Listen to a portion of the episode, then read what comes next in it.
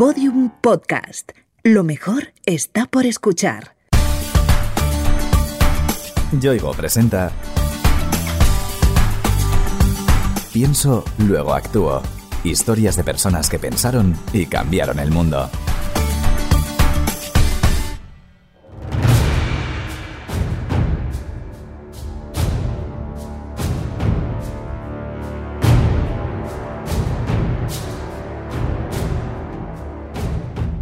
Si no lo evitamos, 30 millones de niñas en todo el mundo pueden sufrir la mutilación de sus genitales en los próximos años.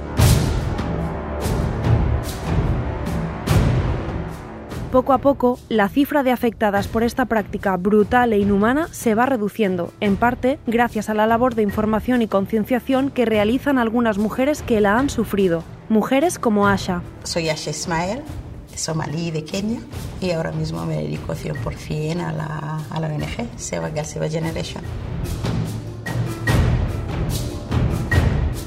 Asha fundó Safe a Girl, Safe a Generation para proporcionar información, ayuda y redes de apoyo a las mujeres que sufren la amenaza de la mutilación genital femenina en sus comunidades. Su objetivo es terminar con esa lacra. Actualmente se baraja una cifra de 200 millones de mujeres vivas que han pasado ya por la mutilación genital femenina, hace falta un estudio real para saber las cifras actuales, ¿no? ¿Dónde se practica? Pues hay países en África, creo que son 27 países africanos, países como Pakistán, Yemen, Oman, Indonesia. Es un problema global, si no se puede ignorar. La mutilación genital femenina es mucho más compleja de lo que parece a simple vista. La práctica cambia enormemente dependiendo de la zona donde se realiza y de las tradiciones asociadas a ella.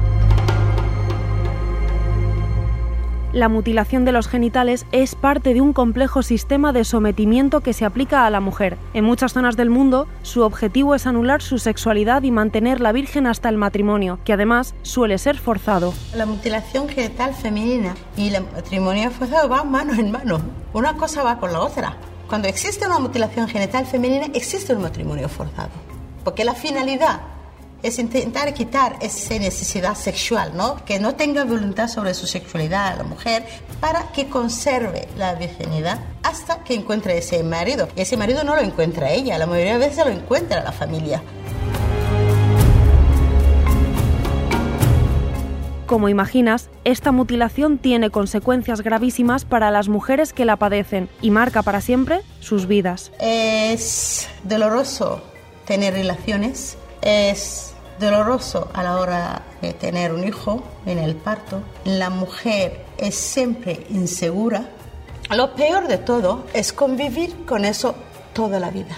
Psicológicamente te dañan, no desaparece. Es algo que tienes que vivir con ello permanentemente hasta el día que te vayas a la tumba.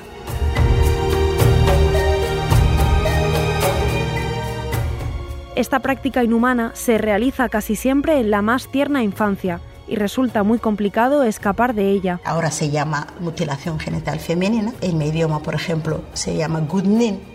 Es obligatorio y depende de la edad. Pues hay nada más nacer, por ejemplo, hay comunidades, incluso dentro de Somalia, que lo hacen, que es muy suave, solamente cortar un poquito el clítoris. Y la mayoría de la comunidad somalí lo hace a partir de los 5 años y antes que tenga la, la niña la regla o que le salga el vello público, hay que hacerla eso. Esa es la tradición.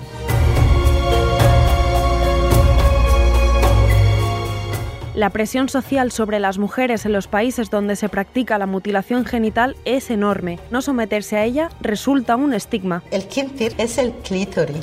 Entonces, las niñas que no le han cortado el clítoris se llaman kintirley. Y es el insulto que utilizan las niñas que ya han pasado por la mutilación genital femenina para insultar a las otras, ¿no? Contrariamente a lo que se piensa en Occidente, la mutilación genital no es un asunto religioso, es una tradición malsana que afecta a todos los sectores sociales. La mutilación genital femenina no conoce fronteras, no pertenece a ninguna religión, no conoce estatus social, no es que las pobres sí lo hacen, los ricos lo hacen, nivel de educación, en absoluto. Es una identidad obligada que tienes que hacerlo para ser una más en esa comunidad. En muchos sitios, la mutilación genital es un tema del que se habla poco. Asha, por ejemplo, sabía que algo importante ocurría el día del Gunnin, pero no tenía ni idea de qué era exactamente. En realidad no, no conocía la mutilación genital femenina en sí porque eso era secreto total. Entonces llega, creo que tendría 3, 4 años más o menos, no estoy seguro, el día que le tocaba a mi hermana. Y como tenían tanta atención, eran centro de atención mi hermana, yo quería tener esa atención también. De hecho lloré porque quería entrar en esa habitación que no me dejaron porque era muy pequeña y nunca me dijeron realmente lo que estaba pasando ahí dentro. Yo me enteré el día que me tocó a mí. Ese día no tardó en llegar. Asha, completamente inocente, lo esperaba con expectación. Cuando yo tenía cinco años, más o menos, me dijeron que mañana va a ser tu día, ¿no? Estaban preparando mi, mi gran día. Y yo desperté a mi madre aquel mañana, ¿no?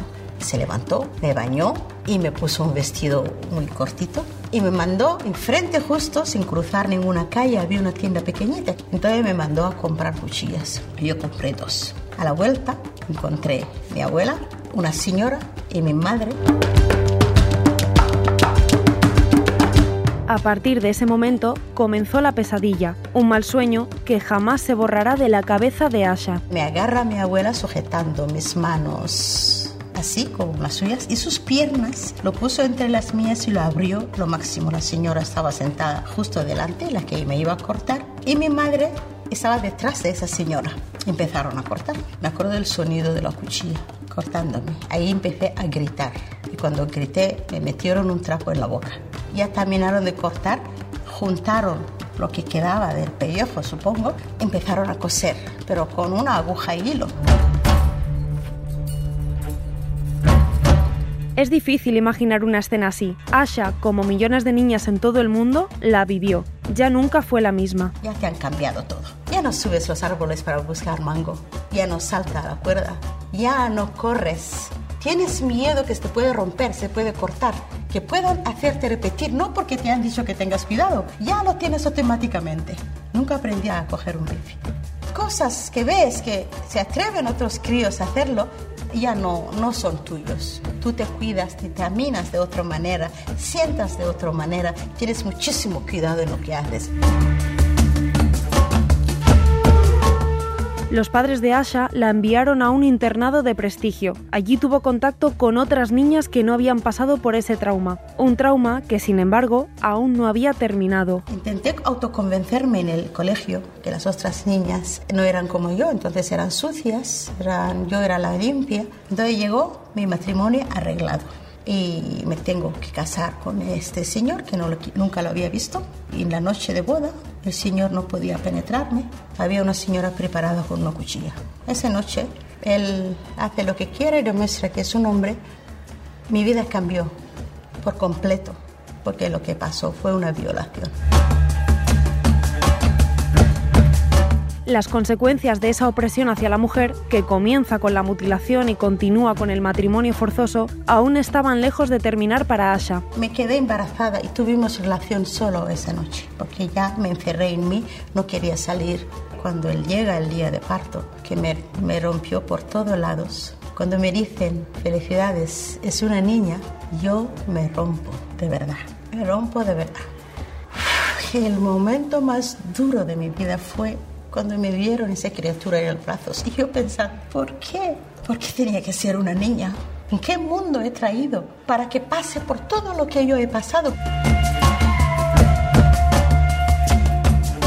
Llamó a su hija Ayat, que significa vida. Ella fue quien convirtió a Asha en una activista contra la mutilación genital. Entonces cuando yo empiezo a plantear la situación, primero hablo con mis hermanas, ¿no? Primas, vecinas, amigas, desde aquel año cuando nació mi hija, que todos se unieron a mí y decir que sí, Asha, tienes toda la razón, ¿no? Entonces tenía una fuerza porque ya tenía una red de apoyo, por muy pequeña que fuera, ese momento habíamos creado una red de apoyo inconscientemente, ¿no? Teníamos una cosa en común, que esto no era justo y no lo íbamos a hacer a nuestras hijas. Allá donde iba, Asha hablaba con las mujeres que encontraba y procuraba cambiar su mentalidad respecto a esta costumbre bárbara, hasta que en 1998 llegó a Dar es Salaam, la ciudad más poblada de Tanzania. Me hice un grupo de amigas que tenían hijas más o menos a edad de, de mi niño y empecé a convencerles. Entonces me hablaron de una mujer que tenía cinco niñas. Me dijeron, este verano no pasa que le va a mutilar. Yo tenía que actuar y muy rápido, pero no sabía cómo. Entonces fui a ver a la señora. Estaba convencida que eso era un mandato religioso y ella no podía ir en contra de la religión. Asha pensó que todos sus argumentos iban a ser inútiles ante el muro del dogma religioso, así que ideó una estrategia diferente y original. Montó una gran fiesta. Invité hombres, mujeres, de toda la comunidad, invité los líderes religiosos para que me digan qué parte del Corán está escrito que hay que mutilar, porque yo necesitaba que esa mujer escuchara. Entonces, hicimos esa fiesta y en esa fiesta es cuando toco el tema. Y le digo a los señores, yo necesito saber dónde en el Corán está escrito que hay que mutilar ese Me dice ninguno. Esa mujer le convencí aquel día en esa comida. Esas son las niñas de Asha. Cinco niñas que no pasaron por la mutilación genital femenina.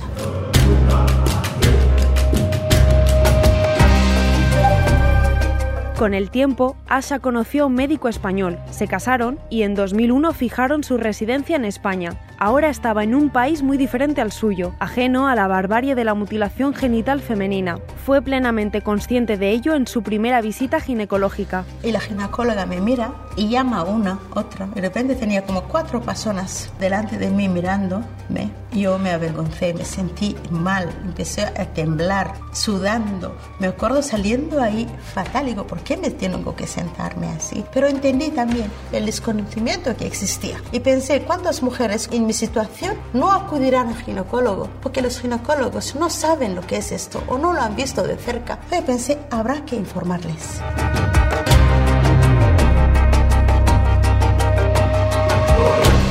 En aquel momento, Asha comenzó a darle vueltas a la creación de una ONG que informara sobre el grave problema de la ablación. Finalmente fundó como asociación el 2007 la Sevaga Seva Generation, pero anteriormente ya había empezado charlas de sensibilización y hablando en medios y en sitios periódicos, etcétera, etcétera. Pero como asociación podíamos ofrecer una formación formal a distintas entidades, ¿no? Y ya empezamos a formar médicos, profesoras, policía, jueces, bueno, hemos intentado formar en todos los sectores y seguimos ofreciendo ese servicio cuando nos lo piden. Safe a Girl, Safe a Generation basa todo su esfuerzo en informar, formar y difundir, porque solo desde el conocimiento es posible cambiar costumbres y conciencias. Save a Girl, Save a Generation España da formación, damos clases de español a personas que vienen procedentes de países con riesgo para también poder formarles en salud sexual y finalmente erradicar la mutilación genital a través de, de ellas mismas. Pronto vamos a, a, estar en Kenia, queremos hacer una casa de acogida en Kenia para cambiar esa norma social, para que puedan ellas también ser agentes de cambio en sus propias comunidades.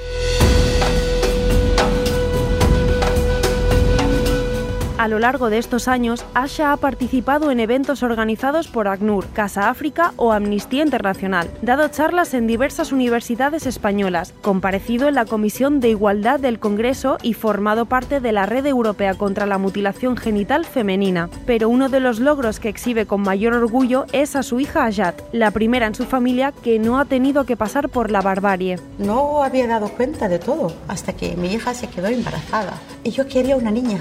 Y me acordé, y me acordé cuando yo estaba embarazada que no quería una niña. Y ahora quería una niña porque estaba segura. Sabía que no corría ningún peligro. Entonces es cuando sentí que estaba bien, había conseguido, estaba curada. ¿no? Porque no me importaba todas las señas que podía llegar en la familia ya, porque estaban seguras.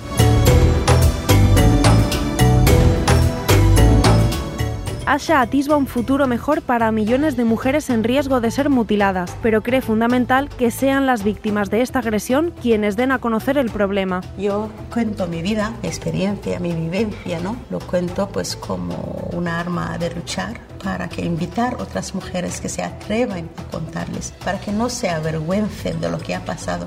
No es su culpa, pero sí que ayudaría a muchas más rechazar esta tradición. Y creo que tiene que ser nosotras las supervivientes, ¿no? Las que digan ya está bien y no repetir lo mismo. Que salgan y que digan, esto ha acabado conmigo. Mis hijas no lo conocen nada. Es una generación salvada. Para mis nietas es historia.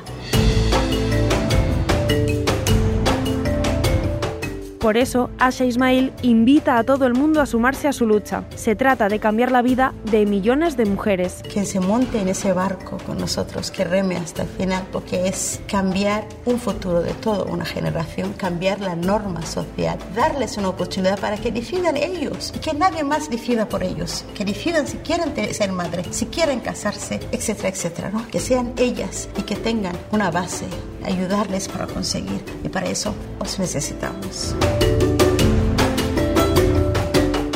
El de Asha es un mensaje de solidaridad y de empoderamiento, un grito a la movilización, a hablar, a difundir, a informar, a exigir una vida digna para millones de mujeres y que sean ellas quienes decidan cómo quieren que sea su futuro. El mensaje que lanzaría yo, digamos, a las mujeres, que esto es global, esto no tiene color, esto no tiene continente, no tiene religión y como mujeres tenemos que apoyarnos 100% porque lo que le pasa a una les pasa a todas.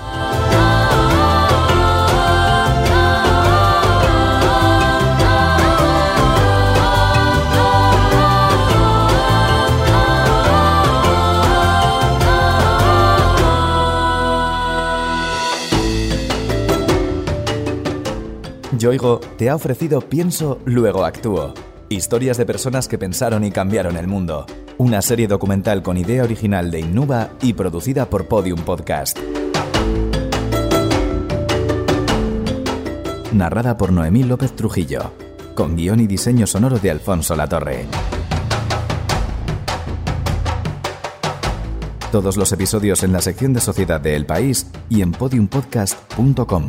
También disponibles en nuestra aplicación para iOS y Android y en nuestros canales de iVoox, iTunes y Google Podcast.